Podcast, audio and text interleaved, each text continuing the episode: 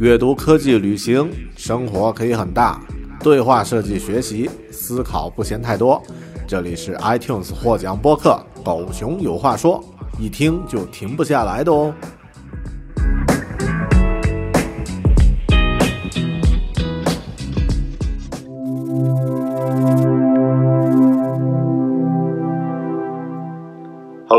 这里是分享好书的独立知识型脱口秀《狗熊有话说》（Bear Talk），我是大狗熊。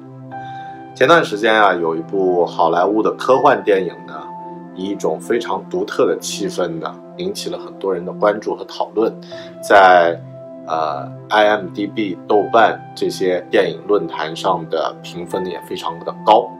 那么这部电影呢，和以往的科幻电影不太一样，它的题材虽然是一个进入到异域去探险的这样的一个。呃，类型电影常见的叙事，但它的故事呢，却有一种很微妙的感觉，能够让你在看完电影之后回家洗漱睡觉，躺在床上的时候，不经意间那些场景和设定呢，会慢慢的渗透到你的头脑里，让你觉得这个世界好像有一些不一样，有一些改变了，甚至不太敢起来再去上卫生间，再去洗漱。那么这部电影名字叫做《先灭》，在上映之后呢，也获得了非常优秀的口碑。它的原著呀，就是我们今天要介绍的这本书《失落遗落的南境》系列三部曲中的第一部。那么其实这本这套书呢，一共有三部。我们今天这一期分享好书的节目呢，会把它一起和大家分享。它的作者呢是美国的。啊，这个科幻作家叫杰夫·范德米尔。这本书《先灭》这本书呢，在二零一四还是一三年，和《三体》同时去竞争雨果奖的提名，而最终呢，他打败了《三体》，获得了那一年的雨果奖。究竟《遗落的南境》这个系列是什么样的一个故事？它有着什么样的风格？为什么能够在雨火奖的竞争中打败《三体》这样的一部我们中国人几乎现在觉得是中国人的这个科幻最高的作品？而《三体》的作者刘慈欣当得知《遗落南境》打败他之后呢，也说这本书打败我，让我觉得心服口服。它究竟是什么样的一个故事？本期狗熊有话说，《遗落的南境》三部曲。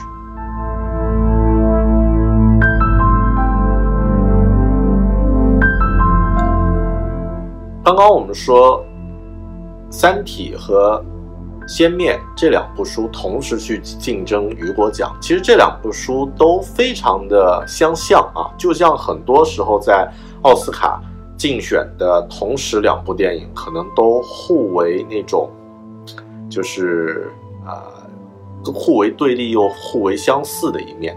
那么，呃，像这两本书，其实它都是三部曲。都不是一个单单独的一本书，而是一个三部曲。那么其次呀，他们都是对于以往的类型小说呢有一些突破。那么《三体》呢，在它的这个语言风格上像一首诗，但是故事区却是一种非常宏大，中国以前的科幻作品里面从来没见过的这种叙事，那么是一种突破。而这个遗落的南境的先灭这一部书，其实它三部曲都是一样。它是一种去探索内心深处的细节和那些心灵中隐秘的部分。那么可以说呀，它和《三体》的这种叙事，一个是往外无限的扩扩张，无限的去探索，《三体》是这样的。那《遗落的南境》系列呢，是往内，它是去探索人的内心的世界。那么在这一点，它又做到了极致。它在对内心的探索方面，就正如书里面的一个意一个意象，就是啊一个地下塔。这个地下塔在一个叫做 X 区域的神秘区域里面呢出现，然后往下一直有台阶盘旋，一直旋，一直旋，旋到最底深处。那么在这个台阶的边缘上，每一圈都有由那种会动的。呃，藻类构成的文字，那么有一只这个，好描述是什么样子的一只未名状的一只怪物呢？在用自己的体液去书写这种文字。那么这个意象其实就正如这本书的主题一样，是描写人的那种心理中的幽暗和无无限的螺旋反复。这种隐秘呢，它描写到了极致。那么可以说呀。呃，我从来没有阅读过一本科幻小说以这样的方式去写作。那么，它运用了非常多的有趣的手法啊，有意思的手法。稍后我们再说。那么，另外啊，这两部书都其实都挺黑暗的，但是它的这个黑暗中，其实像《三体》的那种黑暗是，呃，宇宙法则、黑暗森林法则本身就叫黑暗森林，而像这个。遗落的南境这种黑暗呢，它是另外一种，它是那种克鲁苏神话体系下面的黑暗，也就是说，你进入到了一个未知区域，你不了解自己进入到了一个什么区域，你也不知道是什么原因造成这个区区域的异常，它和整个客观世界脱节了，你的所有的客观认知在这里是没有作用。三呃三部曲中的第二部叫做《当权者》，其实它的主角是一个很普通、很清醒的一个啊一个南境局的局长，第二任角色。那么他呃来到这个地方，然后去去运作这个为了监控这个特殊区域叫 X 区域而成立的一个组织。那么他成为这个局的局长，是一个非常普通、非常神智非常健全的人。但他被拉进了这个故事里面之后。到第三步以后，他所有的认知全部失调了。他唯一能够抓住的就是父亲雕刻的一个小的雕像，这是他和客观世界的唯一联系。那么来到这个世界，不知道是要去哪儿，不知道要干什么，不知道这个世界是怎么造成的，甚至到故事最后，你也不知道答案。那么这就像克苏鲁神话体系里面的那个设定，人就像一个在小岛上被黑暗的海洋包围的。一个小孩儿，那么他造了一艘小船，想要出去远远航，但其实也许你存在的意义就是要提醒你不要去探索那些未知的区域，所以是非常黑暗的。那么在《遗落的南境》这个系列里面，所谓的这个 X 区域，你可以理解它不在地球上，不在我们所身处的这个时空中，来到这个世界的人都在慢慢的变异。都可能去慢慢的改变，然后里面的主角生物学家被复制成了一个，呃，就是他有一个全新的一个复制体，但就在这种黑暗之中啊，其实就在他这种啊，就是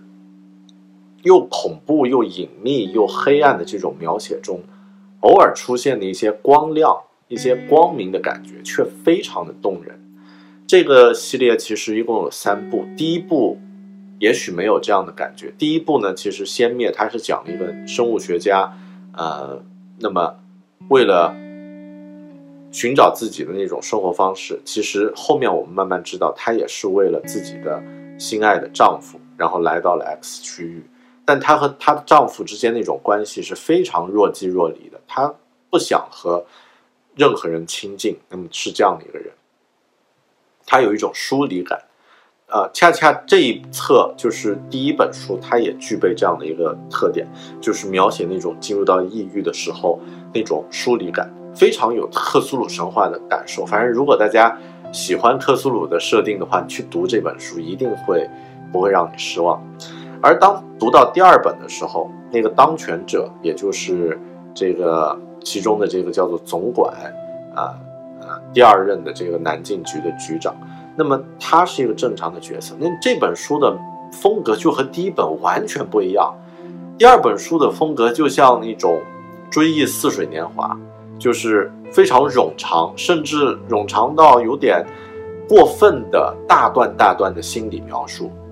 整个情节推进的极慢，而到最后几页的时候，忽然情节就像那种暴风骤雨一样的，让你看的。大呼过瘾，但是留下了一个巨大的坑，也就是整个这个故事的设定。而到了第三部，这部完全没有让追了前两部的这个读者失望。他在整个故事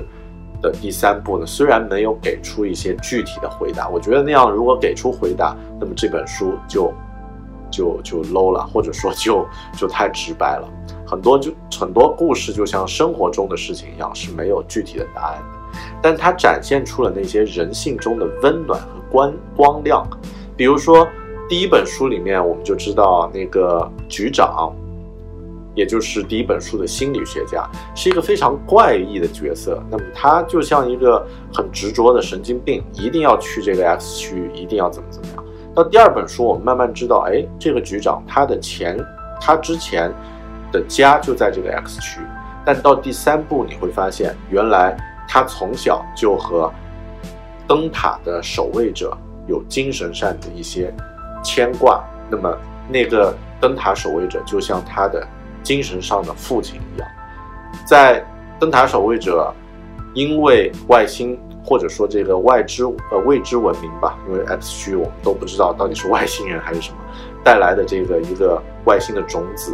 戳到皮肤，然后慢慢开始变异，最后变异成那个在地下塔里面盘旋写字的怪物。之前其实和这个前任的局长。他是在精神上是一个互为父女的关系，那么他也非常关爱的这个人，那么最后这个局长努力回到了 X 区域，努力要和他作为一个回应，或者说作为一个告别，那么这一点我觉得非常的让人觉得很感动，甚至在这本书的最后一句话，就是整个系列的最后一句话，我记得你，索尔。我记得光的守护者，也就是灯塔的守护者，我从来没有忘记过你，只是隔了很久才回来。这句话让我，反正读完以后非常的有感觉。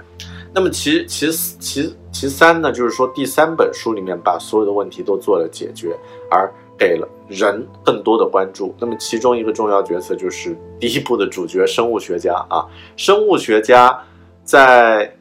整个故事里面是一个非常疏离的。那么她不为任何人活着，但第一部读完以后，我们发现她和她的丈夫是有情感上是有一种啊更深的牵绊。那么到了第三部以后呢，生物学家的化身，也就是被 X 区域复制的那个幽灵鸟，和她的丈夫在 X 区域里面被变异成了一只猫头鹰。那么他他们俩在这个区域里面共同生活了三十年，没有什么。语言上的交流，只是默默的互相陪伴。